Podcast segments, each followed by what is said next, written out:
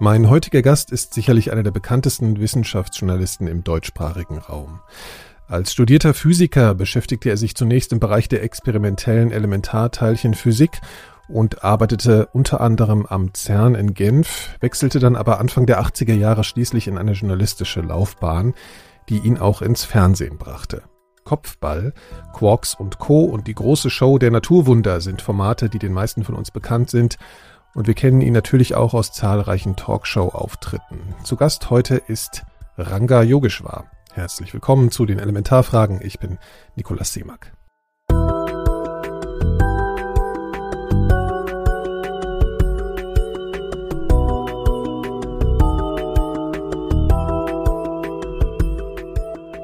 Ranga Yogeshwar ist Bestseller-Autor und schreibt natürlich auch Gastbeiträge in namhaften Medien, in denen er sich neben wissenschaftlichen Themen auch zu gesellschaftlichen, politischen und historischen Themen äußert. Und auch ich wollte mit ihm über mehr als reine Naturwissenschaft sprechen.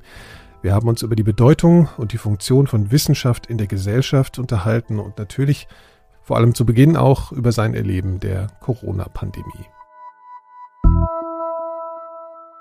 Also ich war am Anfang nicht so optimistisch. Ich kann mich gut erinnern, vor einem Jahr gab es die äh, Modellierung vom Imperial College. Äh, und wenn man sich die angeschaut hat, äh, dann sah man im Grunde genommen, das war noch so ein Modell mit Lockdown und dann wieder Öffnungen. Das reichte bis ins Jahr 2022. Also da war ziemlich klar, das ist eine große Nummer. Die Dimension äh, war vor einem Jahr eigentlich das entscheidende Problem. Ich kann mich gut erinnern, äh, im März war ich, ich glaube, bei Anne Will und da wurde noch so ungefähr diskutiert, kann jetzt Fußball stattfinden oder nicht. Und im Hinterkopf dachte ich, hey, äh, erkennt wirklich, das hier ist groß. Und äh, ich habe damals extrapoliert, wenn wir jetzt überhaupt nichts tun, dann haben wir in zwei Monaten eine Million Infizierte. Und am Anfang haben die Leute den Kopf geschüttelt. Ich äh, weiß, die Bild-Zeitung hat sich so ein bisschen darüber amüsiert. Äh, wenn man die Situation jetzt äh, retrospektiv betrachtet, muss ich bedauerlicherweise an der Stelle sagen, dass die Einschätzung korrekt war. Ja, vielen geht's ja so, dass sie das Gefühl haben, dass die Maßnahmen nicht mehr so konsequent umgesetzt werden wie am Anfang. Generell geht die Stimmung ja ein bisschen in den Keller, das kann man ja überall wahrnehmen. Wie geht's Ihnen denn damit? Sagen wir mal so, es gibt hier zwei äh, überlappende Phänomene. Es gibt ein Phänomen, und das ist völlig normal, das ist, ich nenne das Corona Blues. Wir haben und erleben eine Pandemie und das seit einem Jahr mit all den Einschränkungen. Und das führt dazu, dass jeder Einzelne anfängt nervös zu werden. Äh, ich, aber auch eben ganz viele andere Menschen. Und im Zuge dieser Nor äh, Nervosität ist es so, dass man dann irgendwann anfängt zu sagen, oh, wer ist daran schuld? Das ist übrigens ein Muster, was man auch bei den vorausgegangenen äh, Pandemien gesehen hat. Äh, was weiß ich, die große Pest im 17. oder 16. Jahrhundert äh, hatte zur Folge, dass dann zum Beispiel die Juden immer die Schuldigen waren oder die Frauen. Also das ist ein Muster. Das heißt, wir werden alle in gewisser Weise nervös. Auf der anderen Seite gibt es eben auch die Ebene, wie gut oder wie schlecht handelt die Politik, handelt der Staat. Und da gibt es einige Sachen, die ganz okay sind. Aber es gibt eben auch zunehmend Defizite, die wirklich sichtbar werden. Und das ist für mich persönlich nicht sehr überraschend, denn ich kann mich gut an die sogenannte Flüchtlingskrise 2015 erinnern, wo ich mich sehr engagiert habe hier vor Ort und wo ich damals sagte, das ist eigentlich keine Flüchtlingskrise, das ist eine Krise der Politik, der Bürokratie, nur damals war es so, dass äh, ja die Menschen hier nicht unmittelbar so davon betroffen waren. Aber jetzt merken sie einfach, im Handling dieser Pandemie gibt es eine ganze Reihe von Schwachstellen. Sei es die Bürokratie, sei es die völlige Zersplitterung. Äh, ein konkretes Beispiel, ich äh, möchte meine Schwester in Luxemburg besuchen gehen, wohne in Nordrhein-Westfalen. Und es ist geradezu unmöglich zu wissen, ja, was sind jetzt die hierfür gültigen Regeln? Äh, und da merkt man im Grunde genommen eine unendliche Trägheit. Da wird immer Zuständigkeit von einem zum anderen Ressort geschoben. Wir haben ein Jahr nach der Pandemie immer noch a big mess, was die Nachverfolgung betrifft. Wir operieren immer noch mit Zetteln beim Friseur, statt äh, systematisch eine App zu haben. Wir haben jetzt eine Phase, wo wir Selbsttests haben. Und, äh, wo ich mich einfach frage, warum kann ich nicht mit einer Corona-App, wenn ich mich morgens teste, über einen QR-Code direkt mein Ergebnis in die App hineinbringen? Das wären alles Sachen, wo auch eine Haltung dahinter wäre, dass der Bürger mündig ist. Und was wir einfach merken, ist, dass an vielen Stellen im Grunde genommen immer noch ein Bild des Bürgers existiert, dem man alles vorgeben muss, dem man sagen muss, was er zu tun und zu lassen hat. Und ich finde, da macht die Politik, da macht vielleicht unsere Gesellschaft den Fehler, zu wenig auf die proaktive Mündigkeit des Einzelnen zu setzen. Hätten Sie das anders erwartet?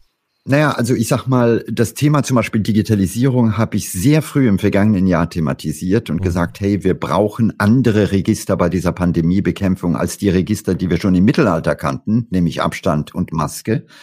Aber da merkt man einfach, das ist eine Trägheit, die hat weniger mit der Pandemie, sondern mehr damit zu tun, dass bedauerlicherweise in Sachen Digitalisierung Deutschland einfach unglaublich hinten dran hängt. Ich finde es ehrlich gesagt ein Armutszeugnis, dass wir ein Jahr nach der Pandemie immer noch in Deutschland Schulen haben, die Probleme haben, überhaupt ins Internet zu kommen. Also da frage ich, warum hat die Politik nicht parallel zur Pandemie gesagt, so, jetzt wollen wir stringent dieses Land durchdigitalisieren. Also notabene, ich habe das persönlich gemacht. Ja? Also ich habe persönlich äh, für sehr viel Geld eine Glasfaserleitung mir ins Haus legen lassen, weil ich einfach weiß, ich brauche die Bandbreite, ich bin darauf angewiesen. Und ich mache das mit sehr viel Geld aus eigener Tasche. Aber ich frage mich gerade bei Bereichen wie Schule und so weiter, warum ist da der Staat so wenig aktiv? Ich habe Sie am Anfang als Wissenschaftsjournalist äh, vorgestellt und das sind Sie ja auch. Ist das jetzt nicht gerade eine sehr außergewöhnliche Stunde für den Wissenschaftsjournalismus? Ja, ich habe da meine Zweifel dran. Also es ist sicherlich eine ganz große Stunde, was Aufklärung betrifft, was das Verständnis des Virus betrifft. Wir haben im letzten Jahr viele Sendungen gehabt, wo äh, einfach erklärt wurde. Mhm. Aber interessanterweise sehen wir noch ein Phänomen, und zwar in den Talkshows sitzen nicht, wie man eigentlich erwarten würde, die Wissenschaftsjournalisten, die auch eine gewisse Professionalität haben im Vermitteln komplexer Dinge, sondern es sitzen sehr viele Wissenschaftler da. Nun, ich selber mag natürlich Wissenschaftler, aber was man sieht, ist, äh, da fehlt es an Expertise, was die einfache, klare Vermittlung betrifft. Und wir erleben noch etwas, nämlich dass oft medial natürlich bestimmte wissenschaftliche Positionen gegeneinander gesetzt werden. Also äh, der eine Virologe sagt das, der andere Virologe sagt das und es fehlt eben genau die Expertise des Wissenschaftsjournalisten, der möglicherweise eben diese verschiedenen scheinbar widersprüchlichen Thesen zusammenbringt. Ja, und die Funktion des Wissenschaftsjournalismus ist ja dann in dem Moment auch das einzuordnen, das zu bewerten und in der Wichtigkeit für den normalen Bürger sozusagen verständlich zu machen. Genau, aber äh, das ist die Folge einer äh, Unterlassungssünde, die vorher lief, nämlich die Tatsache, dass äh, zum Beispiel ganz viele öffentlich-rechtliche Sender ihre Wissenschaftsressorts runtergespart haben, zum Teil zugemacht haben, zum Teil mit anderen Ressorts verschmolzen haben. Und genau da fehlt dieses Know-how. Und das ist nicht Know-how, was man so einfach bekommt, denn das ist ein Handwerk, das muss man lernen. Man braucht viel Erfahrung, um nach und nach auf der einen Seite das Verständnis wissenschaftlicher Spitzfindigkeiten zu haben, aber auf der anderen Seite eben auch die Kompetenz zu haben, diese Dinge so einfach zu vermitteln, dass der Laie das versteht. Ja. Das wäre auch meine nächste Frage gewesen, wie zufrieden Sie eigentlich mit dem Stellenwert und der Lage des Wissenschaftsjournalismus in, in Deutschland so allgemein sind?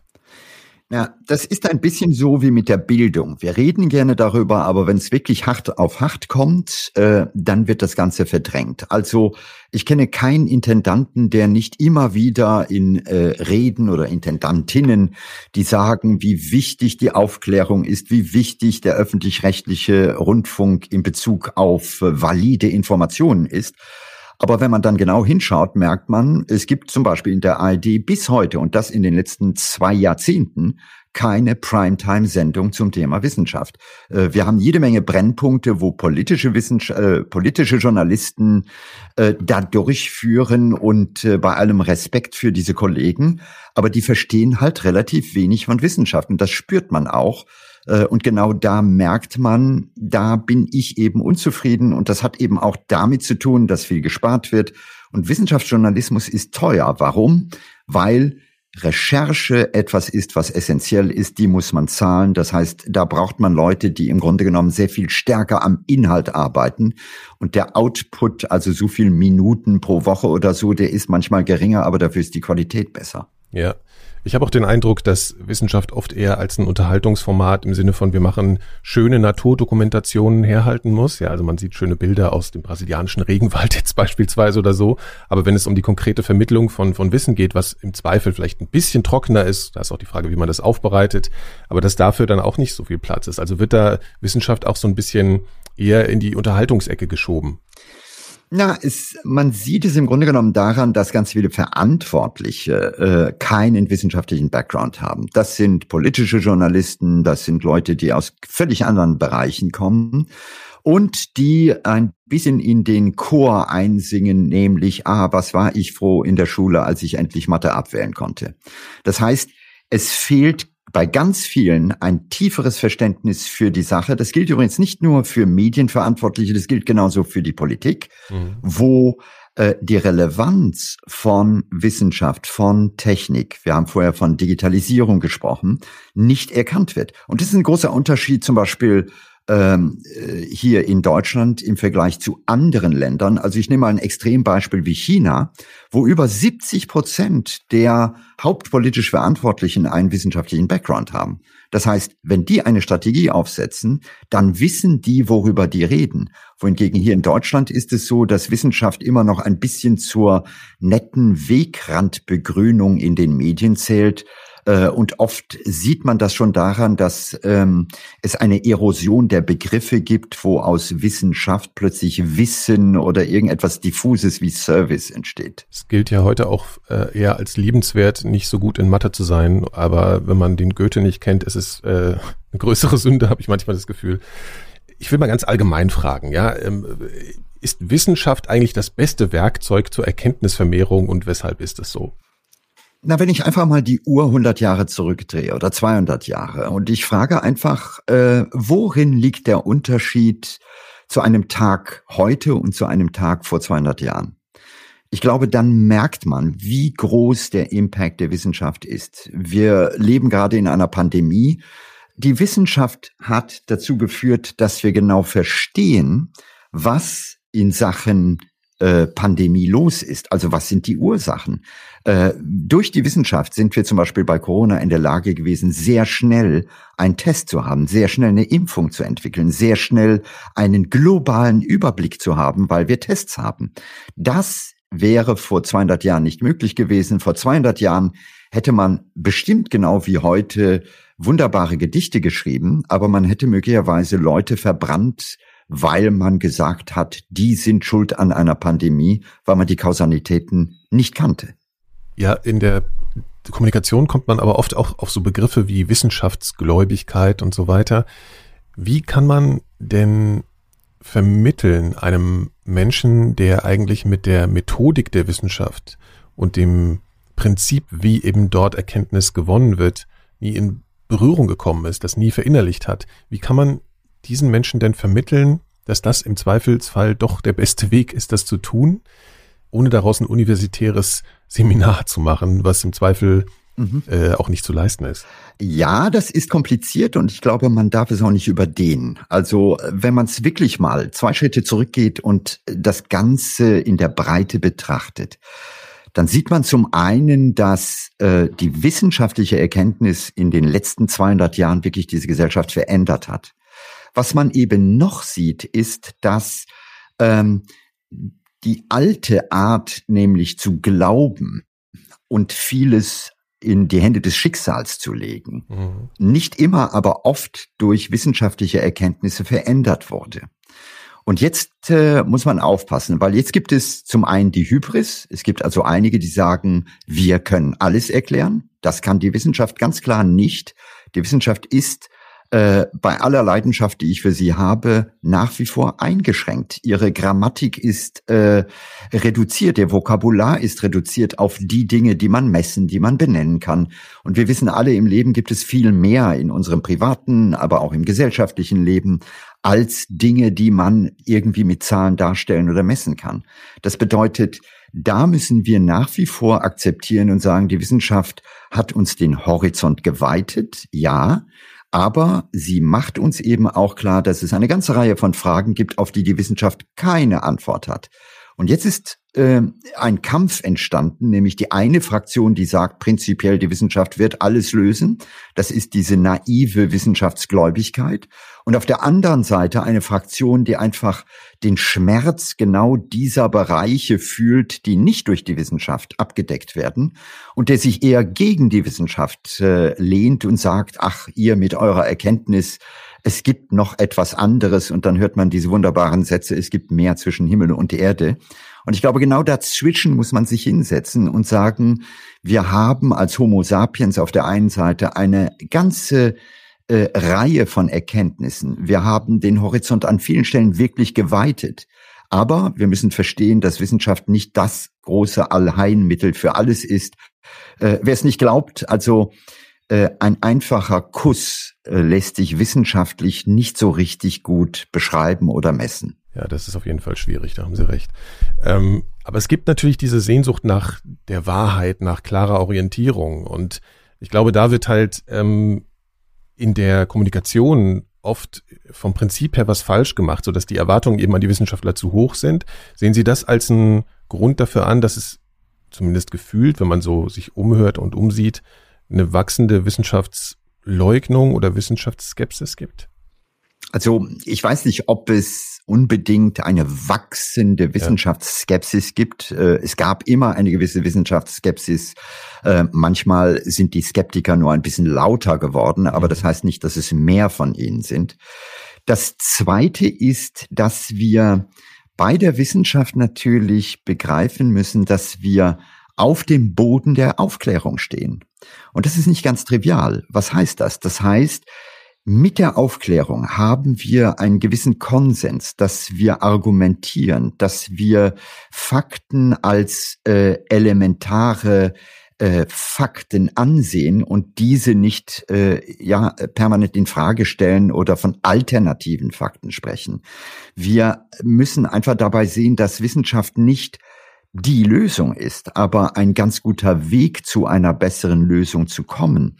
Wir müssen verstehen, dass an vielen Stellen Wissenschaft ähm, uns klar macht, dass manchmal unser Instinkt, dass manchmal unser Gefühl irrt, weil Wissenschaft uns klar macht, wo die Dinge sind, die relevant sind, im Gegensatz zu unserem Gefühl, was vielleicht anders ist. Äh, die Wissenschaft validiert manchmal auch Schritte. Das ist in der Medizin ganz wichtig. Also wenn ich bestimmte äh, Therapien habe, dann muss ich irgendwo evaluieren können, helfen die oder helfen die nicht. Äh, und genau da, glaube ich, hilft Wissenschaft, den Nebel des Diffusen ein bisschen aufzulösen. Was glauben Sie, kann man Menschen an die Hand geben, was für abstrakte Werkzeuge, um bestimmten Fragen im Leben, bestimmten Problemstellungen auf eine vernünftige, irgendwie erkenntnisorientierte Art und Weise zu begegnen und da nicht in Bereiche abzugleiten, die im Zweifel eher nicht zu einer wirklichen Erkenntnis führen. Ich glaube, es geht äh, weniger darum, abstrakte Werkzeuge zu vermitteln, sondern eher auf eine Grundhaltung hinzuweisen. Und die Grundhaltung, glaube ich, heißt, dass wir nicht in Schwarz-Weiß denken dürfen. Im Moment habe ich oft den Eindruck, entweder ist man nur pro Wissenschaft oder man ist einer, der an irgendetwas anderes glaubt oder ja, die Kräfte, die irgendwo noch nicht nachgewiesen sind, spürt. Äh, und das ist eigentlich schwachsinnig, sondern man muss einfach sehen, Wissenschaft ist in einigen Bereichen des Alltags extrem gut, extrem praktisch und äh, jeder von uns profitiert davon. Übrigens auch die sogenannten Skeptiker. Und das Zweite ist, zu begreifen, dass die Wissenschaft eben nicht alle Fragen beantworten kann. Und es gibt extrem elementare, fundamentale Fragen, die jeder Mensch sich stellt. Die einfachste ist die Endlichkeit unserer Existenz. Wir werden eines Tages sterben und jeder fragt, ey, was passiert danach? Die Wissenschaft hat darauf keine Antwort. Äh, aber wir haben diese brennende Frage, die uns interessiert. Und jetzt eben hinzugehen und zu akzeptieren und zu sagen, gut, da gibt es den einen oder anderen, der glaubt vielleicht, ja. ja. Äh, und das muss nicht ein Widerspruch sein. Äh, aber das zu trennen und zu sagen, ich kann mich mit einigen Fragestellungen durchaus beschäftigen, aber muss deswegen nicht unbedingt das große Gebäude der Wissenschaft kategorisch ablehnen. Ich habe neulich in äh, diesem Podcast, den gerade alle hören, dem Corona-Virus-Update mit Herrn Drosten, ähm, das gehört, wo er sich begann, ein bisschen über eine zunehmende Wissenschaftsleugnung, hat er es dann schon genannt, auch in der Politik aufzuregen, sich ein bisschen zu echauffieren. Ähm, und da hat er so versucht, eben solche Werkzeuge dann doch irgendwie zu erwähnen. Und da gibt's dieses, ähm, ich weiß gar nicht, wie man es genau ausspricht, Plurf, Plurf, ich weiß nicht, ob Sie es kennt, das also mhm. so, ein, so, ein, so ein Tool im Prinzip, um mhm. zu überprüfen, ist meine Herangehensweise an so ein Thema jetzt äh, sinnvoll, wissenschaftlich, evidenzbasiert. Und das ist natürlich, also ich finde das natürlich interessant auf der einen Weise. Gleichzeitig merke ich auch als jemand, der auch studiert hat, Methoden gelernt hat und so weiter, ist das schon so komplex. Ist, würden Sie sagen, solche Herangehensweisen sind eigentlich eher Werkzeuge, um so ein Preaching to the Choir zu machen, also wo man sagt, man gibt sich gegenseitig eben so diese, diese Werkzeuge und nennt die sich, aber eigentlich in der konkreten Konfrontation mit jemandem, der da, der da nicht bewandelt ist, sind die eigentlich nicht so geeignet. Mhm. Wie soll man zum Beispiel unterscheiden, ob jemand ein Pseudo-Experte ist oder ein Experte? Ich glaube, dass äh, Christian Drosten an der Stelle ganz zu Beginn einen Fehler macht, nämlich in einer Annahme, dass die Politik wirklich rational handelt.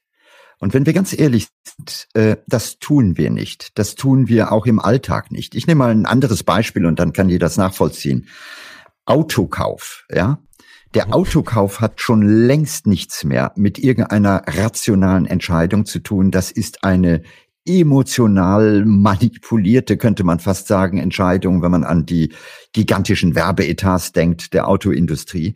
Und so verfahren wir oft im Leben. Das heißt, obwohl wir meinen, wir würden in einer Zeit der Aufklärung leben, handeln wir, entscheiden wir auf der Basis von Bauchgefühlen, auf der Basis von Emotionen. Und das tut natürlich auch die Politik. Das heißt, die Politik spiegelt in gewisser Weise den Status quo in der Bevölkerung. Und das ist nicht ein Status, bei dem wir nur rational entscheiden, denn es gibt viele andere Dinge, die völliger Schwachsinn sind. Äh, also warum im Jahr 2021 investieren wir immer noch viel zu viel in Rüstung und in äh, ja äh, all diese Dinge. Rational sollten wir doch eigentlich schon längst die Lektion gelernt haben, dass Kriege keine Lösung sind und dass gerade in unserem Land Kriege sehr viel Leid äh, provoziert haben. Aber wir sind nicht rational. In ähnlicher Weise, wenn wir über andere Länder reden, tun wir das auch nicht rational, sondern das ist extrem stimmungsgeprägt und diese Stimmungen verändern sich. Äh, die Wechselwirkung, ich nehme mal äh, Russland, ja. Mhm. Äh, wenn man sich einfach mal die Temperaturkurve dieser Beziehung Deutschland-Russland anschaut, merkt man, die enormen Schwankungen, die haben aber nichts mit irgendwelchen rationalen Fakten zu tun. Das sind Stimmungen, die zum Teil politisch durch andere Dinge getrieben werden. Und ich glaube, das ist äh, ganz wichtig, dass wir begreifen, dass wir auf der einen Seite diese tollen Tools haben, mhm. rational zu handeln, aber es dennoch in uns Menschen etwas Irrationales gibt, was nach Gefühl, was nach Bauchgefühl, was nach Instinkt, was nach manchmal äh, ja dem Umfeld äh, weiterläuft und nicht sozusagen immer den kühlen und klaren Kopf hat. Können Sie sich erinnern, wann Sie das erste Mal so diese jetzt mal Erkenntnis oder diese diese Betrachtung verinnerlicht haben? Ich stelle mir vor, dass das ein Prozess ist, der in der Jugend sicherlich schwer fällt, wenn man das erste Mal ein Methodenseminar gemacht hat. Ich glaube, da geht es ganz vielen Menschen so, dass sie sagen, so, jetzt habe ich kapiert, wie die Erkenntnis funktioniert und jetzt rege ich mich einfach über jedes kleine Element auf, wenn ich merke, das läuft jetzt gerade irrational ab. Sie wirken einfach immer sehr gelassen und eigentlich tendenziell optimistisch. Bin ich auch. Ja. Also sozusagen, wie haben Sie sich sozusagen diese, diese Eigenschaft erarbeitet? Ist das auch ein Temperament, eine Temperamentfrage oder hatten Sie da auch mal andere Phasen im Leben? Na, ich glaube, der wichtige Punkt ist genau hinzuschauen. Also nicht im Grunde genommen ein falsches Bild von uns, ein Selbstbild, ein Bild der Gesellschaft zu haben und zu meinen, wir müssten jetzt diese Gesellschaft nur noch in eine komplett rationale überführen, sondern zu verstehen, wie diese Welt geht, ohne sie direkt zu ver- und beurteilen. Äh, das merkt man überall. Also äh, ich kann mich gut erinnern, als ich aus der Welt der Wissenschaft als gelernter Physiker äh, in die Welt der Massenmedien kam und einfach verstand, dass äh, diese beiden Welten nach völlig anderen Regeln tagen. Äh, dass äh, Medien zum Beispiel eine große Liebe haben, Dinge zu vermitteln, die völlig irrelevant sind. Also da werden ständig Mücken aufgeblasen, Dinge thematisiert, die äh, eigentlich, wenn man wirklich mal in der Realität das Ganze überprüft, äh, Peanuts sind. Aber das sind die medialen Gesetze, die einfach mit Kommunikation, mit äh, Engagement, mhm. mit ähm, Aufmerksamkeit und so weiter zu tun haben. Äh, und die rationale Welt äh, bemüht sich zumindest eher, rational und nach Prioritäten gelagert zu gehen. Aber selbst da bin ich auch einer, der ja ein bisschen skeptisch ist, denn die Wissenschaft selbst, äh, wenn sie mal nach innen schaut, merkt, dem ist auch nicht so. Also äh, Wissenschaft selbst wird auch in ihren Prioritäten nicht nach den wirklich relevanten Dingen äh, gestellt, sondern da gibt es auch Interessen. Da wird Forschungsförderung betrieben, die nach ganz anderen Dingen guckt. Äh, wir haben nur mal ein Beispiel. Ähm, ganz viele Länder, die sehr arm sind, wo unendlich viele Menschen sterben an einfachen Dingen, an Infektionskrankheiten, an Malaria. Und es wäre von außen betrachtet eigentlich komplett rational, wenn wir diese relevante Zahl an Opfern äh, im Grunde genommen sehen würden und zum Beispiel unsere Forschung genau darauf fokussieren.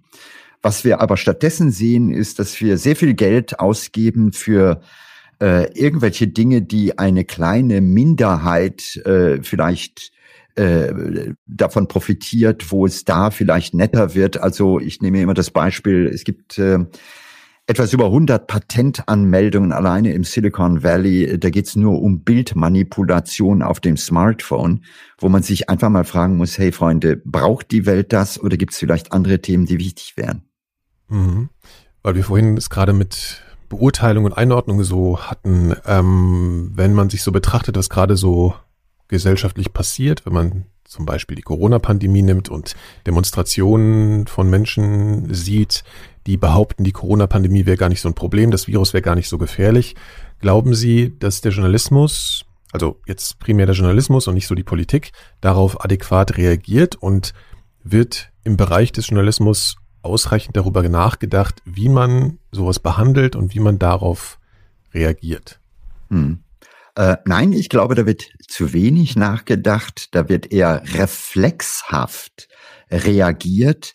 Äh, und wir müssen uns klar machen, dass wir da dieselben Muster haben, äh, die es äh, zu Zeiten zum Beispiel der Reformation gab, wo es Glaubenskriege äh, gab.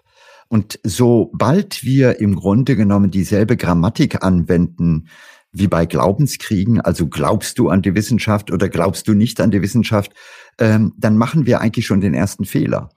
Äh, und der Fehler besteht darin, nicht Menschen äh, davon zu überzeugen im Sinne eines Missionars, sondern Menschen im konstruktivistischen Sinne von innen heraus dafür zu begeistern und zu sagen, hey, das hilft dir wirklich.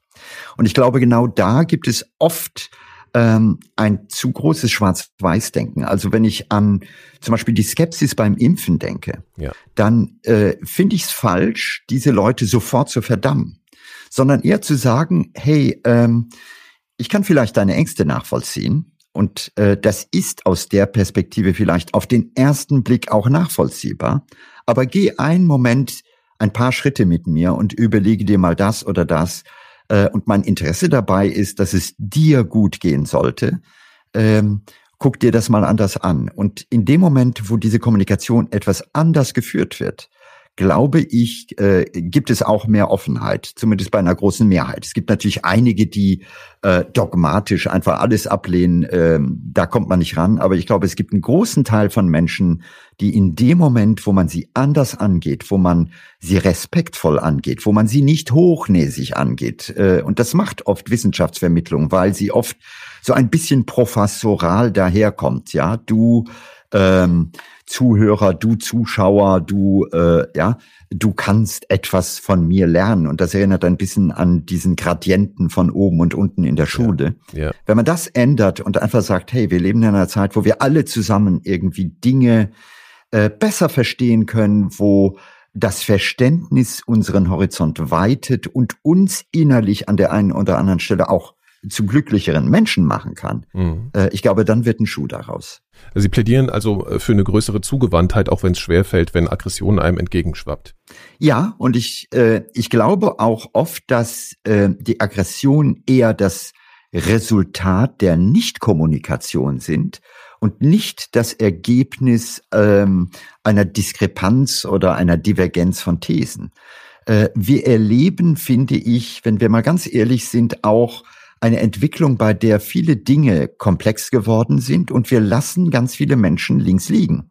Also wir reden jetzt ein Jahr äh, von Corona und äh, ich mache eine Wette, dass ein Großteil der Menschen in unserem Land äh, eigentlich nicht mal den Unterschied zwischen Virus und Bakterium kennt. Ja. ja?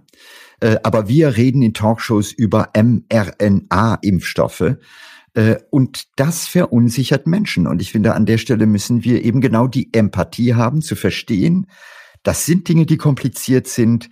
Äh, wir leben ohnehin in Zeiten, wo von ganz vielen Menschen etwas als Fortschritt erlebt wird, was äh, sie zwingt, sich immer wieder neu zu orientieren. Und das ist nicht immer Lust, das ist manchmal auch eher ein Zwang, mhm. das ist eher Druck, das ist eher Stress. Und wenn man das antizipiert, ich glaube, dann kommt man weiter.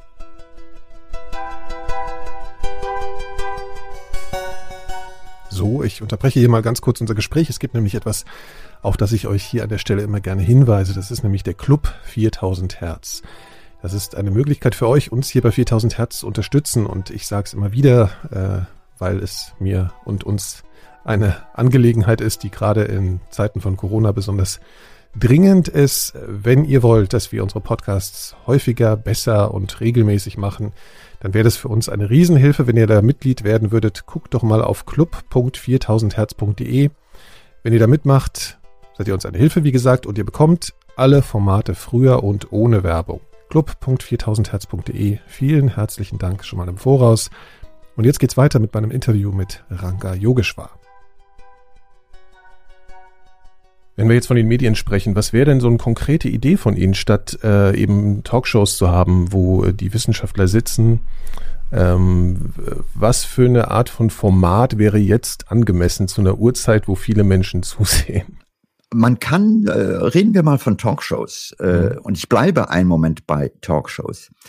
Ich, ähm, naja, also wenn, wenn äh, man mir ein Geschenk machen wollte, dann würde ja der, keine Ahnung, Fernsehdirektor der ARD oder vom ZDF sagen, okay, ähm, du hast eine Talk-Sendung, äh, aber ich sag bewusst nicht Show. Mhm. Und da geht's um Themen, die, glaube ich, den einen oder anderen wirklich anfassen.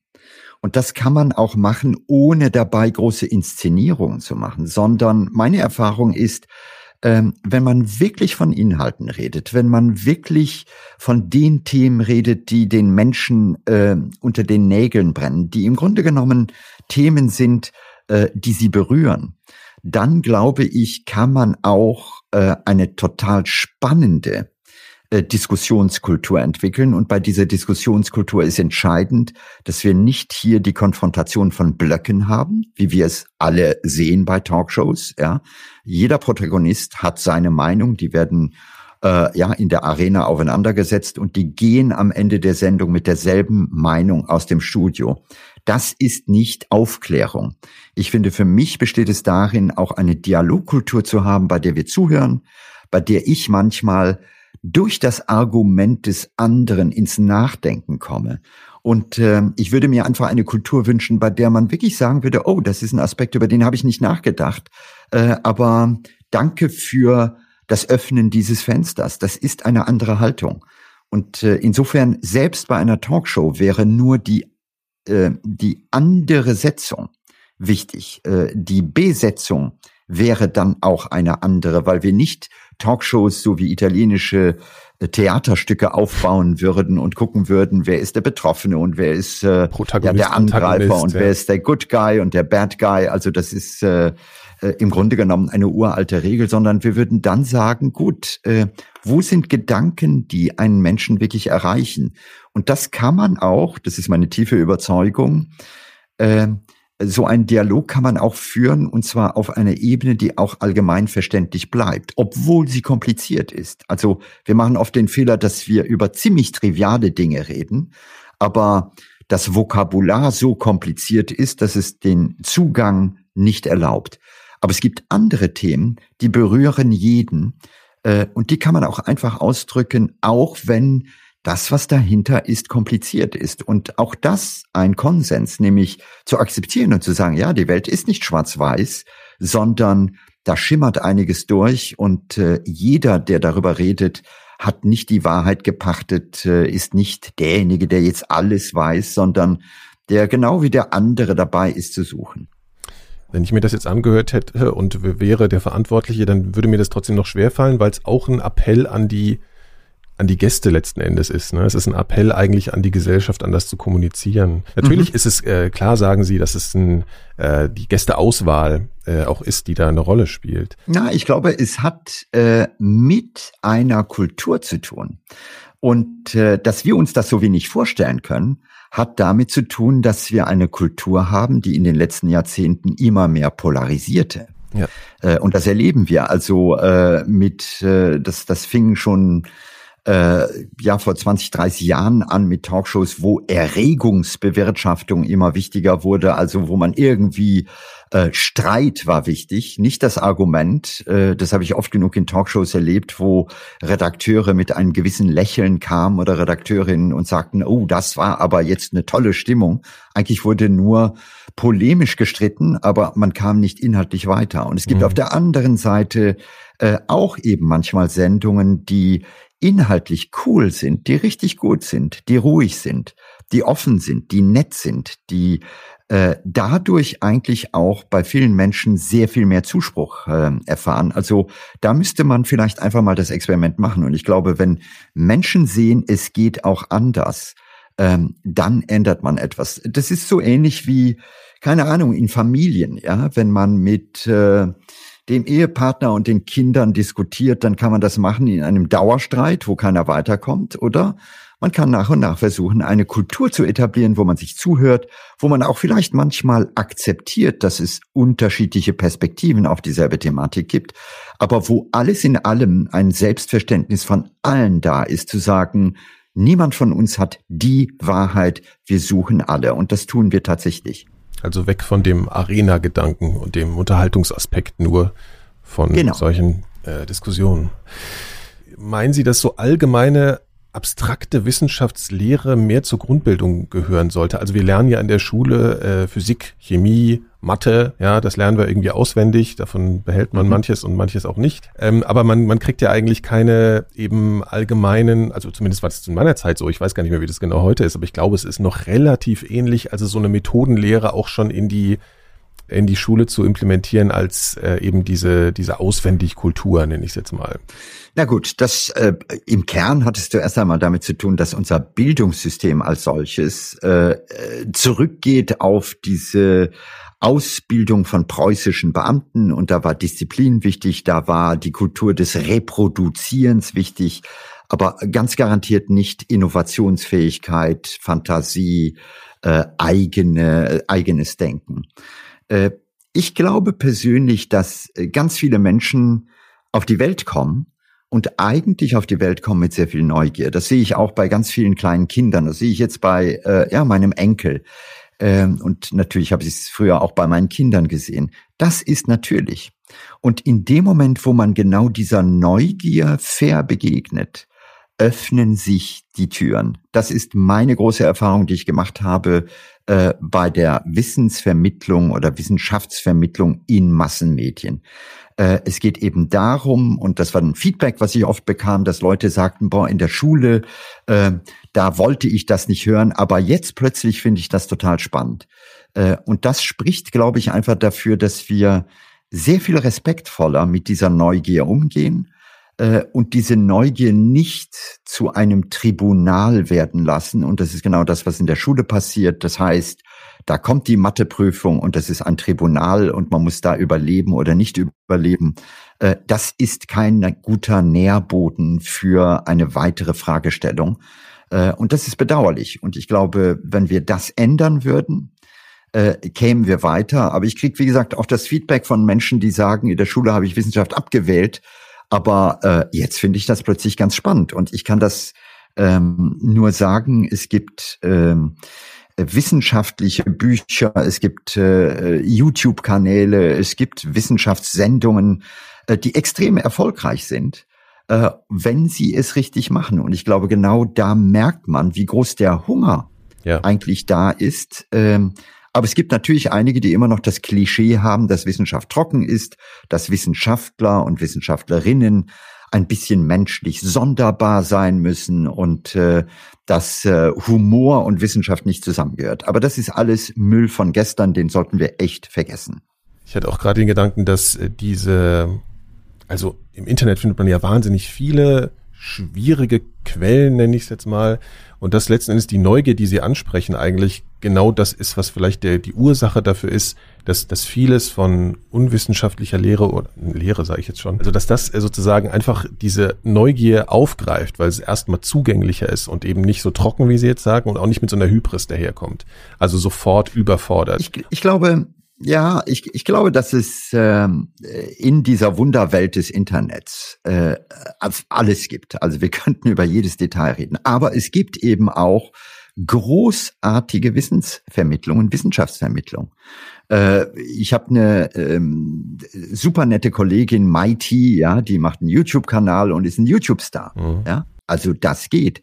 Äh, und wenn man dann noch etwas detaillierter reinguckt, sieht man, es gibt großartige Tutorials. Es gibt, äh, ich nenne immer das Beispiel Three Blue, One Brown.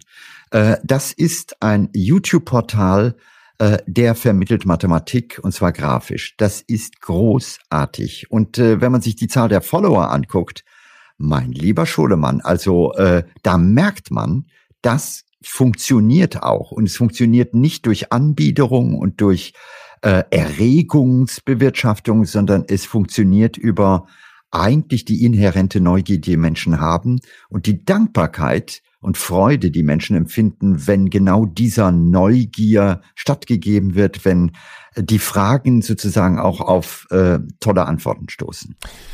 Äh, ich komme nochmal auf diesen Podcast zurück, den wir vorhin besprochen haben von Herrn Drosten, weil er, also ich, das ist jetzt das zweite Zitat, was ich von ihm bringe, aber das fand ich irgendwie auch ganz beispielhaft vielleicht für unser Gespräch, ist, dass er eigentlich vermeiden will, sich ähm, politisch zu äußern. Ich finde aber gerade auch gerade, wenn Sie MIT ansprechen, ist die Frage, wie viel Erregung darf darin dann eigentlich sein? Wann kommt der Moment, wo Sie, wo Sie zum Beispiel auch sagen würden, hier äußere ich mich jetzt mal geradezu aktivistisch? Weil das ist ja vielleicht der Moment, wo es dann eben mhm. kritisch wird. Ja und nein. Also äh, ich glaube, man kann immer noch und sollte immer noch trennen zwischen Fakten auf der einen Seite und Meinung, auch persönlicher Meinung auf der anderen Seite. Das lernt jeder Journalist. Also äh, wenn man das drüber schreibt und sagt, das ist jetzt meine Meinung, äh, und auf der anderen Seite, das sind die Fakten, äh, dann funktioniert das. Das Zweite ist aber auch, äh, was sind die Rollen? Und äh, Christian Drosten, den ich total schätze und wir haben ja, durchaus Kontakt miteinander, ist natürlich äh, über Nacht aus der Welt des Labors in die Welt der Öffentlichkeit hineinkatapultiert worden. Und äh, für ihn war das gerade im letzten Jahr eine enorm harte Lektion, plötzlich zu merken, dass das ganze Wording, dass die ganze Art, wie Kommunikation funktioniert, komplett anders ist in der Welt der Massenmedien als in der akademischen Welt. Und wenn er darauf besteht und er sagt, liebe Leute, mein Job ist an der Stelle Dinge äh, zu evaluieren oder ja. in einen wissenschaftlichen Kontext zu setzen oder wissenschaftlich zu überprüfen. Das ist mein Job, dann finde ich das auch sehr legitim. Äh, der wichtige Punkt dabei ist, dass er das äh, sehr toll macht. Also ich genieße seinen Podcast, aber ich genieße ihn auch wissend, dass dieser Podcast eigentlich ein Podcast für wenige Insider ist. Denn er ist in der Dichte, in der Komplexität so, dass er den ganz normalen Laien völlig überfordert. Aber das ist okay. Also in der Vielfalt der Angebote darf es auch solche Angebote geben. Ja. Aber wichtig dabei ist immer zu trennen. Das eine sind die Fakten und das andere ist die Interpretation äh, die Perspektive. Und wenn wir das trennen, ist das okay. Wo es gefährlich wird, ist, wenn das Ganze so diffus vermischt wird, dass man am Ende nicht mehr weiß, ja, äh, was ist jetzt die Basis. Äh, von daher finde ich immer die besten Argumentationen die, ähm, wenn man die, die Fakten zeigt und dann möglicherweise auch sehr persönlich mal sagt, okay, da sehe ich das so oder da könnte man das anders machen, dann ist das für mich legitim.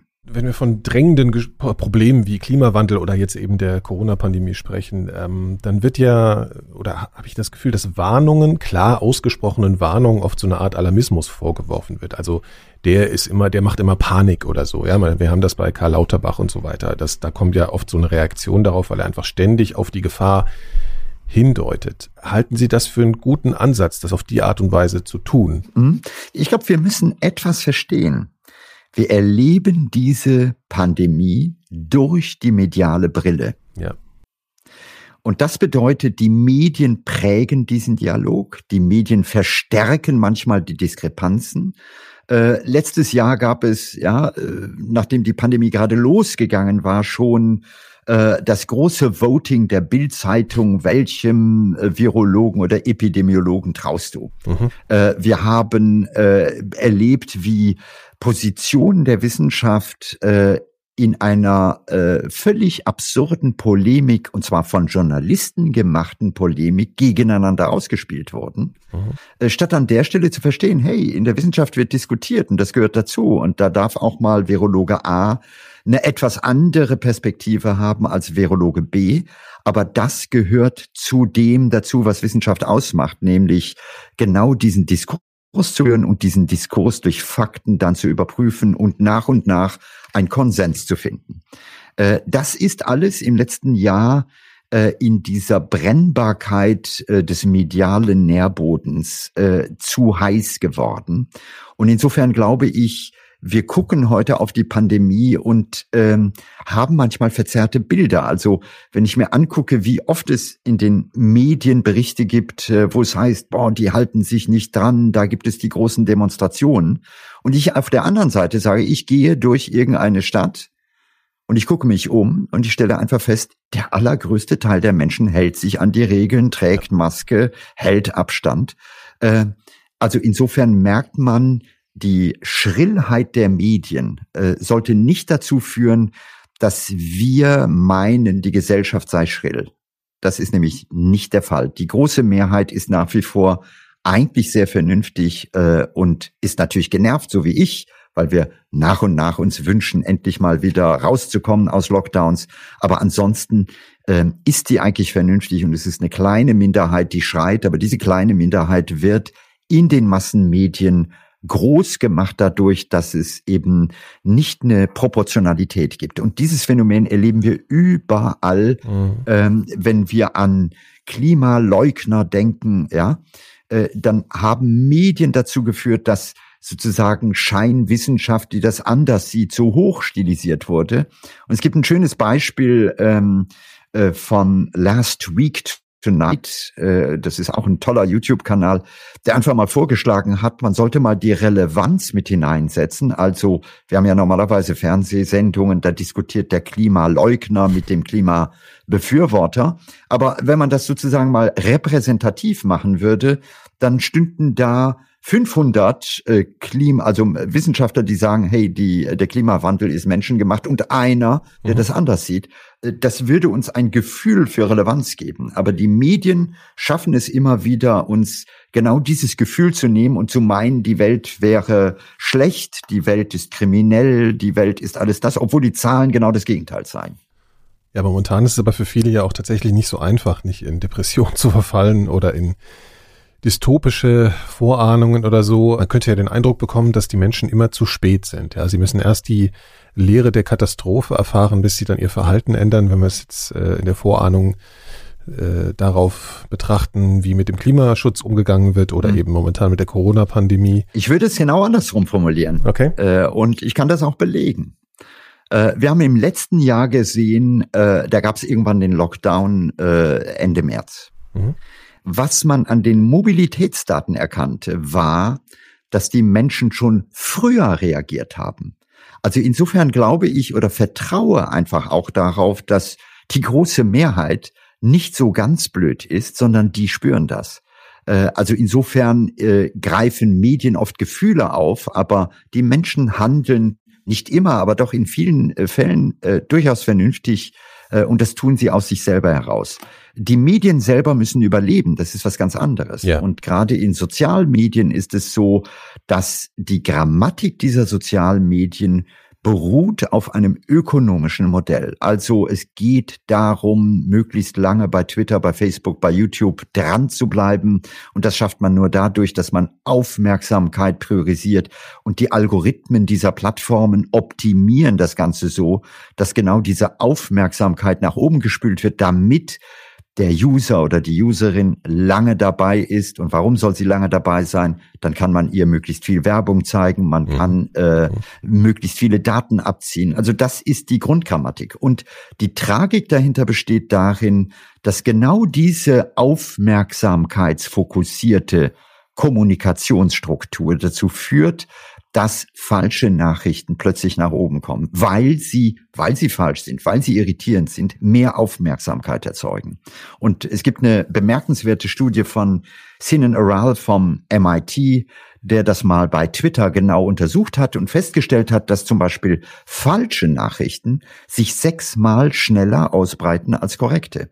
Das heißt also in anderen Worten, wir haben auf der einen Seite großartige Medien, und wir unterschätzen, dass die ökonomische Grammatik dieser Kommunikationskultur eigentlich indirekt äh, eben auch äh, falsche Nachrichten und damit äh, in gewisser Weise ein Auseinanderbrechen, auch eine Fragmentierung der Gesellschaft zur Folge haben. Weil diese falschen Nachrichten im Endeffekt vielleicht auch so entworfen werden können, dass sie einer bestimmten Spannungsdramaturgie folgen. Vielleicht eher als die Realität. Also es ist im Zweifel auch vielleicht einfach unterhaltsamer, die Katastrophenmeldungen sich äh, reinzuziehen, sag ich mal, als ein komplexer ja, aber das Zusammenhang. Ist, das ist eben genau das, was äh, ich eingangs gesagt habe, nämlich wir Menschen verhalten uns nicht rational. Wir Menschen reagieren auf Dinge, die scheinbar unerhört und unglaublich sind. Und da gucken wir genau hin. Äh, und genau diese Alarmzustände sind der Köder, mit dem man uns bekommt. Und äh, das fängt ja schon damit an, dass äh, schauen Sie sich mal selbst im öffentlich-rechtlichen Informationssendungen an. Äh, gucken Sie einfach mal, mit welcher Art Musik eingespielt wird, die immer sozusagen Drama, ja, mhm. äh, äh, verheißt. Äh, wie im Grunde genommen das Wording, also die Sprache schon äh, in der Temperatur nach oben gedreht wurde. Also selbst bei Staumeldungen höre ich die aktuellsten Staumeldungen. Im Deutschen gibt's das Wort aktuellste nicht, weil entweder sind sie aktuell oder sind sie es nicht. Äh, aber das zeigt im Grunde genommen dieses Bestreben nach Aufmerksamkeit zu haschen. Und das ist ein bisschen so wie eine mediale Kirmes, wo die Buden gegenseitig sich äh, im Geschrei übertrumpfen, um zu sagen, schalte bei uns an, bleibe bei uns. Und wir sind aus unserer Natur heraus äh, dafür programmiert. Also da gehen wir hin. Das ist so ähnlich wie Kinder lieben Zucker und wir lieben aufregende Nachrichten. Das tut ganz gut, Ihnen so zuzuhören, weil äh, es gerade wirklich äh, eine große Verführung ist, pessimistisch zu werden in diesen Zeiten, äh, gerade in Bezug auch auf den Klimawandel. Das meinte ich eben auch, als ich sagte, wir Menschen sind gern zu spät dann in so einer Situation, wenn man zum Beispiel auf sowas wie, ein, wie eine Bedrohung durch den Klimawandel okay. mhm. äh, reagieren soll. Also jetzt, jetzt äh, zeige ich Ihnen mal, warum ich optimistisch bin. Okay. Wenn wir uns Corona anschauen, dann merken wir etwas, dass wir global in der Lage waren, in sehr kurzer Zeit extreme Schritte zu machen, äh, im Kampf gegen diese Pandemie. Ja. Äh, und das ist eine unglaublich wichtige Lektion, denn wir könnten sie auch übertragen auf die Bewältigung der Klimathematik. Das heißt, zuerst einmal, es gibt ein Bewusstsein dafür, dass wenn diese Welt die äh, Notwendigkeit und äh, ich sag mal die Brisanz eines Themas erkennt, dann ist diese Welt, und zwar global über alle Nationen, in der Lage, darauf adäquat zu reagieren.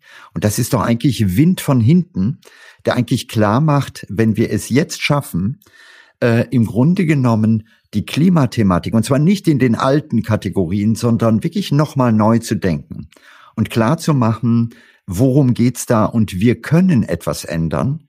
Äh, und wir schaffen das, weil wir haben das bei der Pandemie geschafft und wir schaffen das hier auch, und zwar global. Ich glaube, dann haben wir eine Chance und was man eben sehr deutlich sieht, ist, das ist ein Wunsch einer nächsten Generation. Denn wir äh, sind noch vielleicht die Generation, die sagen, da kommt der Klimawandel, aber das wird mich nicht anfassen. Die nächste Generation wird das spüren. Das ist deren Gegenwart. Also im letzten Jahr bin ich Großvater geworden. Mein Enkel heißt Emil. Und äh, wenn man sich einfach mal klar macht, dieser kleine Emil wird, äh, wenn die Statistik gnädig ist, das nächste Jahrhundert erleben. Mhm. Das heißt, äh, dieser junge Mensch erlebt genau das, was jetzt die Wissenschaft in Szenarien ausmalt. Und ich glaube, wenn man diese Kopplung hat, nämlich zwischen Fakten auf der einen Seite und einer emotionalen Betroffenheit und Empathie auf der anderen Seite, ja. dann ist man bereit, etwas zu ändern. Und ich glaube, dann kommen wir auch raus. Aber bei der Klimathematik ist es eben auch besonders schwer, weil sie von uns verlangt, dass wir unser Business as usual verändern. Und genau da macht Corona Mut, weil Corona hat uns gezeigt, das können wir. Und ihre Hoffnung wäre dann eher über so, ein, so, so Generationenschritte bei einer langfristigen Frage. Also, dass sie sagen, da wächst eine Generation heran, die mit dem Problem im Prinzip schon aufwächst. Das hat, war ja in, in anderen Generationen auch so. Also, ich frage mich dann gerade, ob ein Mensch in seinem Leben eigentlich nur eine bestimmte Leistungsfähigkeit hat, überhaupt noch auf solche Dinge zu reagieren, wenn Sie verstehen, was ich meine. Also, dass man irgendwann sagt, ja. diese Hoffnung liegt jetzt eigentlich bei der kommenden Generation. Nein, äh, ich nutze nicht die äh, kommende Generation als äh, Ausrede zu sagen, ich mache jetzt weiter und ihr könnt. Äh, das ist so eine Haltung, ich nenne das immer die Rückwärtszähler. Das merkt man auch in Unternehmen, ja, äh, wo Leute dann sagen, ja, ich habe noch fünf Jahre, bis ich in Rente gehe und danach könnt ihr es anders machen. Das ist feige, das ist äh, nicht fair und gerade bei so Themen wie Klima ist es, äh, finde ich, absolut No-Go, sondern es ist einfach an der Zeit, dass wir gemeinsam begreifen, da gibt es ein Ding, was, wenn wir es jetzt nicht einfangen, und zwar konsequent, und zwar mit einer ganz anderen Energie und Beharrlichkeit, dann wird das die nächste Generation in einem Maße tangieren, die einfach unfair ist. Und spätestens dann, wenn man selber Kinder oder eben in meinem Falle ein Enkelkind hat, äh, hey, äh, dann will man das nicht. Und ich glaube, da geht's darum. Und das bedeutet wiederum, Prioritäten neu setzen. Also zu sagen, ist das Profitieren des jetzigen kurzfristigen Business as usual wichtiger als die Gegenwart, sprich aus heutiger Perspektive die Zukunft äh, der Enkel und der Kindergeneration. Okay. Wir sprechen da ja im Prinzip auch von Solidarität. Ja, es gibt eine Solidarität im räumlichen Sinne und jetzt reden wir von einer Solidarität im zeitlichen Sinne. Mhm. Und das können wir Menschen bisher noch nicht so. Die Lektion haben wir nicht gelernt. Äh, es geht darum, dass wir immer gut sind, äh, wenn wir räumlich Solidarität einfordern.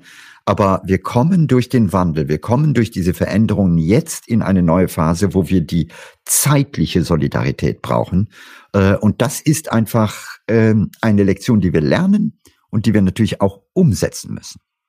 Wenn ich mir so Wissenschaftssendungen im Fernsehen zum Beispiel ansehe, ich rede jetzt mal von Naturwissenschaft, ähm, haben Sie das Gefühl, dass die Natur da oft in der zu romantisierten Weise, also in Bezug auf Schönheit, Ästhetik, mhm. so Vermenschlichung der Tierwelt und so weiter, dargestellt wird? Ja, das ist äh, gut, das ist ein bisschen schwer zu beantworten, weil ähm, äh, die Funktion auf dieser Naturdokumentation ist nicht eine aufklärerische, äh, ja, wenn man äh, sich einfach mal die Zahl der Spezies anschaut, die dort in einer Stunde ja. abläuft, äh, ja, äh, das ist atemberaubend. Äh, sondern da geht es um zwei Sachen. Das eine ist, und da sollten wir auch mal ganz ehrlich sein, wir finden Natur alle ziemlich cool mhm. und ziemlich schön. Und Natur ist auch schön. Sie ist überwältigend. Äh, das ist das eine, was da bedient wird. Einfach abends da zu sitzen und zu sagen, wow, wie schön. Mhm. Das zweite, glaube ich, ist ähm, äh, vielleicht diese etwas verklärte, romantisierte Perspektive einer Industrienation, die äh, ja in zentral geheizten Wohnungen auf Exotik blickt und diese verklärt. Das ist etwas, was wir äh, kennen, das kennen wir schon auch in der europäischen Geschichte. Ich erinnere daran, vor etwas über 100 Jahren gab es äh, ja die Sehnsucht nach der Natur.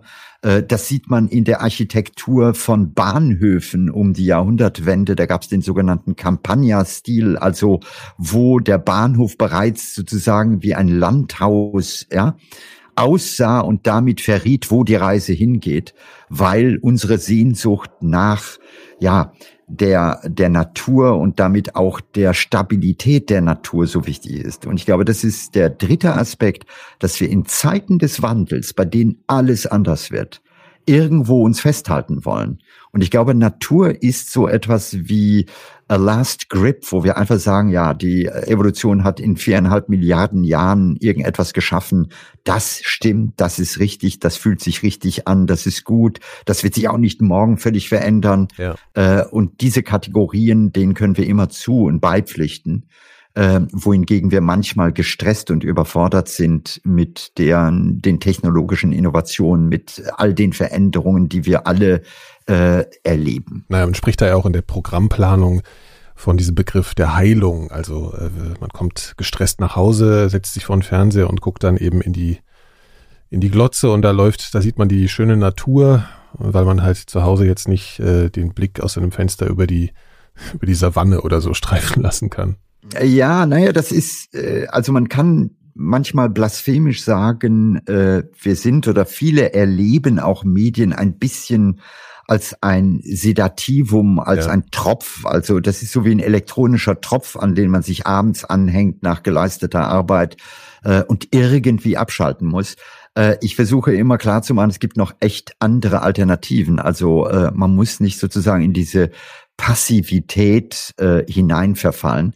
Man kann auch andere Sachen machen. Äh, und ich glaube, da geht es darum, eher die Menschen vielleicht zu stimulieren und zu sagen, hey, schalt dich an, also knips die Glotze aus und äh, mach was anderes. Und äh, jeder, der das tut, spürt das auch. Also, äh, keine Ahnung, äh, wenn, wenn Leute Klavier spielen, ja, dann können sie auf der anderen Seite auch total abschalten. Also man muss nicht äh, auf dem Soka lungern, äh, man kann das auch anders machen. Wenn Sie das schon so sagen, was sind denn gerade so die Themen, mit denen Sie sich gerade so beschäftigen? Also äh, ich bin natürlich heute sehr auf dem Pfad der Wissenschaften dauernd unterwegs äh, mit Ihnen, aber womit beschäftigen Sie sich denn gerade?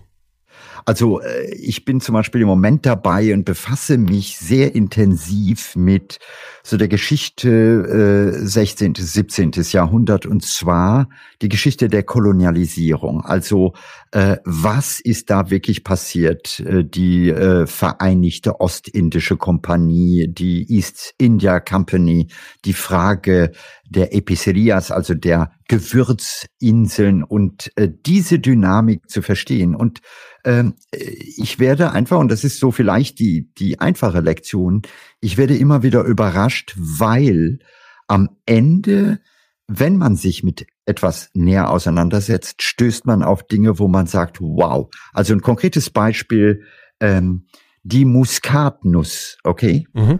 war etwas total Wertvolles. Äh, es gab es nur in den sogenannten Banda Islands, äh, also in, in der Nähe von dem heutigen Indonesien. Und es gab einen Wettstreit zwischen den Briten und den Holländern.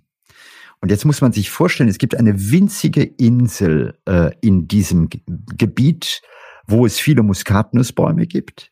Und diese Insel wurde irgendwann eingetauscht in einem Vertrag von Breda mit einer anderen Insel, die jeder von uns kennt. Und das ist die Insel Manhattan. Manhattan gehörte den Niederländern und äh, diese Insel in den Banda Islands gehörte den Briten und die wurden getauscht und aus dem New Amsterdam, so hatten die damals Manhattan umgetauft, wurde dann ein New York nach der britischen Stadt York. Äh, so ein Zusammenhang finde ich mhm. wahnsinnig sexy, weil äh, wer hätte gedacht, dass die Muskatnuss und eine winzige Insel ähm, äh, ja irgendwo im Südosten äh, tatsächlich etwas mit dieser Metropole New York zu tun hat. Und diese Form von Eintauchen, Erkenntnisse haben, Dinge weiter verstehen, finde ich grandios. Mhm. Können Sie sich da an Momente in Ihrer Kindheit erinnern oder wo Sie das erste Mal solche Momente hatten, wo Sie solche Zusammenhänge erkannt haben, natürlich vielleicht auf einem anderen Niveau als heute, aber wo Sie gemerkt ja. haben, okay, da gibt es so ein universelles Interesse für das Funktionieren oder die Geschichte der Welt eigentlich? Es ist, es ist nicht die Geschichte der Welt, es ist die Geschichte der Details dieser Welt. Äh, als Kind konnte ich ziemlich lange einer Stubenfliege nachgucken, wie sie Zucker geschlürft hat. Ja? Und ich habe einfach genau hingeguckt. Das tun alle Kinder, also da war ich nicht besonders. Äh, und ich finde einfach dieses genau hingucken und dann überrascht werden, dann verstehen, was passiert da. Wir sind im Moment gerade in einer unglaublichen Umbruchsphase, wo wir merken, China als große Wirtschaft, äh, ja, wird immer mehr zum äh, ja, Hauptplayer einer, einer zukünftigen Welt. Äh, zu verstehen, dass äh, diese Grammatik der Welt früher auch mal so war. Also dass es äh, noch im 15. Jahrhundert so war, dass äh, das äh, BIP ja von China und von Indien erheblich höher war als das von Europa. Das waren die großen Big Player. Mhm. Äh, und zu verstehen, da schwingt jetzt ein Pendel wieder zurück, finde ich großartig. Also wir haben immer nur oft Perspektiven, die sehr zeitbehaftet sind. Ja. In unserer Zeit, aus unserem Ort, mit unserer Haltung und Kultur blicken wir auf was anderes. Und das zu öffnen ist ähm, ja für mich sehr tief befriedigend und äh, jedes Mal gibt es so einen Schuss an Dopamin in meinem Gehirn wenn man nochmal von dieser äh, Fliege, die Zucker schlurft, äh, wenn man da nochmal hin zurückgeht, was waren denn so die äh, Weckungsmomente für Sie so in, in Sachen Wissenschaft? Gab es da eine Art von wissenschaftlicher Sozialisation oder wie würden Sie das beschreiben? Es ist so, ja, es ist so schön, weil, weil man immer denkt, es gibt eine wissenschaftliche Sozialisation und dann gibt es noch irgendeine andere und man muss sich irgendwann für eine Schublade entscheiden. Äh, meine Eltern, und ich bin ihnen sehr dankbar dafür, und zwar beide, haben uns sehr offen erzogen und haben einfach gesagt, guck überall hin. Und es gibt nicht den Widerspruch, wenn du dich für Wissenschaft interessiert, darfst du nicht von Kunst berührt sein oder äh, von anderen Dingen. Äh, ich glaube, da geht es einfach darum, bleibe offen. Und äh, es gibt nicht sozusagen den wissenschaftlichen und den anderen. Das hat alles mit etwas sehr Tiefem zu tun. Und das ist Neugier, das ist Leidenschaft, das ist sich Dinge bewusst zu machen und äh, äh, die Musik, wenn man sie tief versteht äh, und die Wissenschaft, wenn man sie tief versteht und die Literatur, wenn man äh, tief bohrt, die streben alle im Grunde genommen in eine gemeinsame Richtung. Es geht einfach um die sehr tiefen Fragen, die wir alle haben. Mhm, das bildet sich ja auch in Ihrer Biografie schon ab. Sie hatten ja auch so ein bisschen die Wahl zwischen der Kunst und der Wissenschaft, glaube ich, zumindest in beruflicher Ebene. Wieso ist es die Wissenschaft geworden oder wieso ist es diese Richtung geworden? Oder haben Sie einfach gesagt, das mache ich mir jetzt zum Gelderwerb und die Kunst, Klavier oder was auch immer, mache ich ja trotzdem? Nein, ich habe nicht, äh, ich habe damals äh, wahrscheinlich total naiv nicht mal über Geld nachgedacht. Also das äh, ist zum Beispiel das Denken heute. Äh, alle, die etwas älter sind, die kennen das noch. Da hat man studiert, ohne darüber nachzudenken, welchen Job und wo und wie. Äh, heute hat man also da merkt man schon, wie im Grunde genommen Zeiten, wie Kulturen sich ändern und äh, für mich war es einfach so, ich habe das gemacht, was mich interessiert hat. Äh, und das heißt nicht, dass ich das ein Leben lang machen muss. Und es das heißt auch nicht, dass ich nur das machen muss. Und das ist immer der Tipp, den ich jungen Menschen gebe, wenn sie fragen, hey, was soll ich tun? Sage ich, hör in dein Herz. Das, was dich innerlich befriedigt, mach das. Äh, da wirst du glücklich. Und äh, es kann gut sein, dass du morgen nochmal andere Interessen äh, entdeckst. Und äh, der Lebensweg ist nicht eine Gerade, das ist immer ein Meandern, das ist immer ein neues äh, Ausrichten, ein neues Priorisieren. Äh, und das ist genau das, was den Reiz des Lebens ausmacht. Das ist ganz interessant, weil ich mich schon sehr in der Vorbereitung auf die auf die Wissenschaft kapriziert habe. Das merken Sie ja auch. Und wir jetzt gar nicht. Äh, ja, ja. Deswegen habe ich hier eigentlich auch nochmal so eine so eine Frage stehen, die vielleicht jetzt gar nicht so viel Sinn macht, die ich aber trotzdem gerne stellen würde. Und zwar, mhm. an welcher Stelle versagt Ihre eigene innere Rationalität? Versagen ist natürlich ein, ein, harter Begriff, weil sie den Anspruch vielleicht an sich überhaupt nicht mhm. haben, immer rational zu sein. Das habe ich, glaube ich, mittlerweile begriffen. Äh, trotzdem äh, steckt dahinter ja die Frage, wann würden Sie sich da eher wünschen, rational zu sein und schaffen es nicht? Naja, also ich könnte jetzt medial antworten und sagen, ja. äh, in dem Moment, wo ich einen Schreibwarenladen betrete, bei dem es Papier und Bleistifte gibt, handle ich komplett irrational. Ja. ja? Äh, aber die vielleicht ehrlichere Antwort ist, äh, es ist immer ein Mix. Und es ist ein Mix, äh, und das ist mein Leben. Ich bin nicht der wohlerzogene, aufklärerische Roboter, der nur nach diesem einen Betriebssystem funktioniert, sondern es gibt eben alles. Und äh, das ist auch bei äh, vielen anderen so. Also diese ähm, äh, wiederum dieses Entweder-Oder-Denken, was wir haben. Also entweder rational oder irrational oder ja nach anderen Dingen ja. äh, getrieben. Nein, es ist beides. Und äh, das eine ist in dem Sektor, wo es anwendbar ist, großartig. Und das andere ist in anderen Sektoren großartig. Und die Mischung macht's aus. Bei welchen Ereignissen des Fortschritts, wenn ich es jetzt mal so ganz allgemein formulieren darf, wären Sie in Ihrer Lebenszeit gerne noch dabei? Ja, es ist, ich werde jeden Tag überrascht. Also ich nehme mal ein Beispiel, äh, die Corona-Krise, okay? Ja. Äh, ich verdiene mein Geld heutzutage im Wesentlichen damit, dass ich Vorträge halte. Und durch Corona sind all diese Vorträge, Präsenzveranstaltungen gestoppt worden. Und ich habe mir ein komplettes Studio zu Hause gebaut und die schöne Lektion für mich, für einen, der 30 Jahre Fernsehen gemacht hat und der sozusagen in diesem Schritt zurück nach vorn jetzt anfängt zu Hause sich ein Studio aufzubauen, mhm. war, wie toll im Grunde genommen die heutigen digitalen Tools sind, was man heute mit für wenig Geld im Grunde genommen äh, machen kann. Und das war eine großartige Lektion. Also insofern sage ich, werde immer wieder überrascht von Dingen, die da sind, äh, ob das Erkenntnisse sind, ob das ja mhm. manchmal auch neue Methoden sind äh, oder wenn ich die Digitalisierung äh, mir anschaue, äh, das ist eine Wundertüte und jeden Tag ist was Neues drin. Also äh, das hält lebendig, äh, wenn wenn man sich dafür interessiert und das finde ich einfach toll. Also Sie freuen sich eher auf die kommenden Überraschungen, als auf was Bestimmtes zu warten und das zu erhoffen.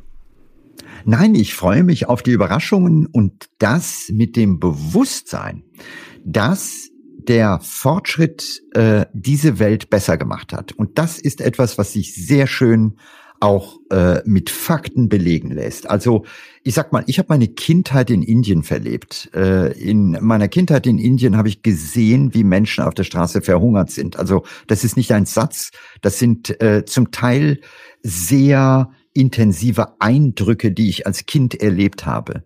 Äh, das ist heute massiv anders geworden. Also die Zahl der Menschen, die durch Hunger sterben, ist zurückgegangen. Die Zahl der Analphabeten ist zurückgegangen. Heute können mehr Menschen lesen und schreiben als je zuvor auf dieser Welt. Die Zahl der Demokratien ist im Gegensatz zu dem Gefühl, was wir oft haben, wirklich im Bereich nach oben. Äh, die Lebenserwartung der Menschen hat sich dramatisch ja erweitert. Also ein Land wie China, ja, da hat sich die Lebenserwartung verdreifacht in meiner Generation. Und das sind alles tolle Botschaften. Und ich finde, an der Stelle geht es darum zu sagen, vieles davon ist geprägt worden durch Innovation, äh, durch eine auch Innovation der Kultur. Und das ist besser geworden. Und das sehen wir nicht nur in Bezug auf solche Zahlen. Wir sehen das ähm, in der Fairness, mit der wir heute zum Beispiel ähm, äh, Frauen, äh, ja, äh, der, der Umgang von Frauen, der einfach sehr viel freier ist, äh, wo man einfach merkt, hey, was ist da passiert in den letzten äh, Jahrzehnten mit Kindern, mit äh, die Genderbewegung und äh, ich könnte also jetzt die Liste mhm. äh, lange fortsetzen, wo ich einfach sage, diese Welt ist besser geworden und sie ist auf dem Weg weiterhin besser zu werden. Insofern bleibe ich da optimistisch und ähm, finde es einfach toll, wie äh, ja diese diese Welt uns Menschen am Ende wahrscheinlich zu besseren Menschen macht. Es ist eigentlich nicht zu machen, jetzt äh, noch eine Frage zu stellen. Das war ja ein Schlusswort, wie, wie es im Buch steht. es ist äh, faszinierend, weil ich mich in einer Position wiedergefunden habe, äh, ständig bei Ihnen das, äh, das Negative rauskitzeln äh, zu wollen, sozusagen die Zweifel, die Schwierigkeiten, obwohl ich natürlich diese, diese Einstellung, die Sie beschrieben haben am Anfang gegenüber den Medien, total teile. Mhm. Und äh, trotzdem ist es, es ist einfach so ungewohnt, ja, dass gerade äh, keine Schwarzmalerei äh, einem entgegenschlägt. Ja, das ist, äh, das ist so dieses, äh, die Freude an Dystopien, ja, ist schön und gut. Äh, und es gibt so einige Kulturkreise, wo man das, ja, wo, wenn man das Wort Zukunft in den Mund nimmt, dann hört man, wie der Atem plötzlich stockt, ja. Ein großer Seufzer kommt und dann heißt es, oh, es wird schwierig. Ja. Ich finde an der Stelle, wir sind es schon alleine der nächsten Generation schuldig, äh, dass wir anders darüber nachdenken und dass wir einen anderen State of Mind haben. Und das Zweite ist, natürlich habe auch ich Zweifel. Es ist ja nicht so, dass ich äh, ja der Sunny Boy bin, der äh, ja äh, ständig äh, sozusagen mit dem vollen Glas durch die Straßen läuft. Nein, auch ich habe Zweifel. Mhm. Aber ich finde, darunter, und das ist genau das, was mir hilft, merkt man, da gibt es eine Entwicklung, die wirklich zum Positiven hingeht. Also ich habe keinen Grund, äh, an der Stelle wirklich zu sagen, oh, das wird alles ganz schlecht, die Götterdämmerung steht bevor und so weiter.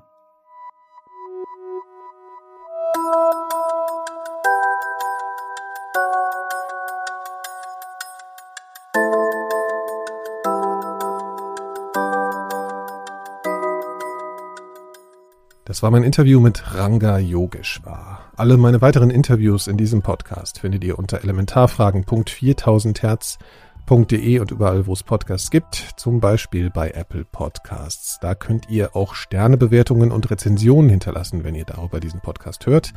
Aber auch so. Ihr wisst das ja sicher schon, aber es macht mir immer eine Riesenfreude, eure Kommentare und Rezensionen dort zu lesen.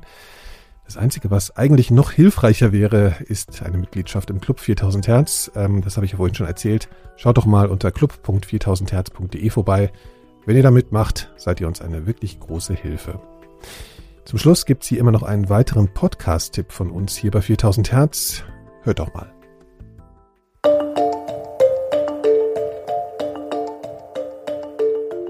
Hallo, ich bin Nikolaus Seemack und zusammen mit meinen Kolleginnen Laura Salm-Reiferscheid und Kai Kupferschmidt mache ich den Podcast Pandemia, die Welt, die Viren und wir.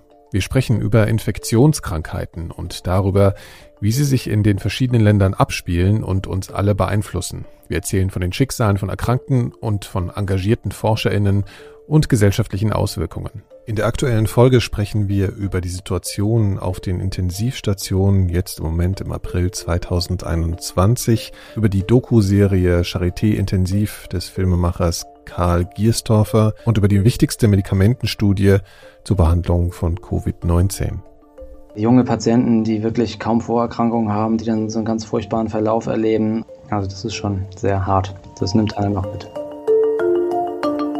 Was ist mit all den Leuten? Wie viele von denen, die um mich herum waren, haben überlebt? Wie viele sind, sind gestorben? Also was sicherlich eine große Rolle spielt, ist dieses Schuldthema, also dieser Gedanke von Überlebensschuld. Das sind natürlich Menschen, die da jetzt wirklich ein Jahr lang an ihrer Belastungsgrenze und darüber hinaus gearbeitet haben. Und diese Empathielosigkeit, mit der auch diesen Menschen gegenüber argumentiert wird, wie das ausgeblendet wird, das kommt mir wirklich viel zu kurz in der Debatte. Die benutzen das schöne Wort, gute Wort, wenn jemand fulminant stirbt, er ist verglüht. Diese und alle weiteren Folgen von Pandemia findet ihr unter pandemia.4000herz.de. So, nun sage ich wieder Danke fürs Zuhören und bis zum nächsten Mal. Allerbesten Dank. Bis bald.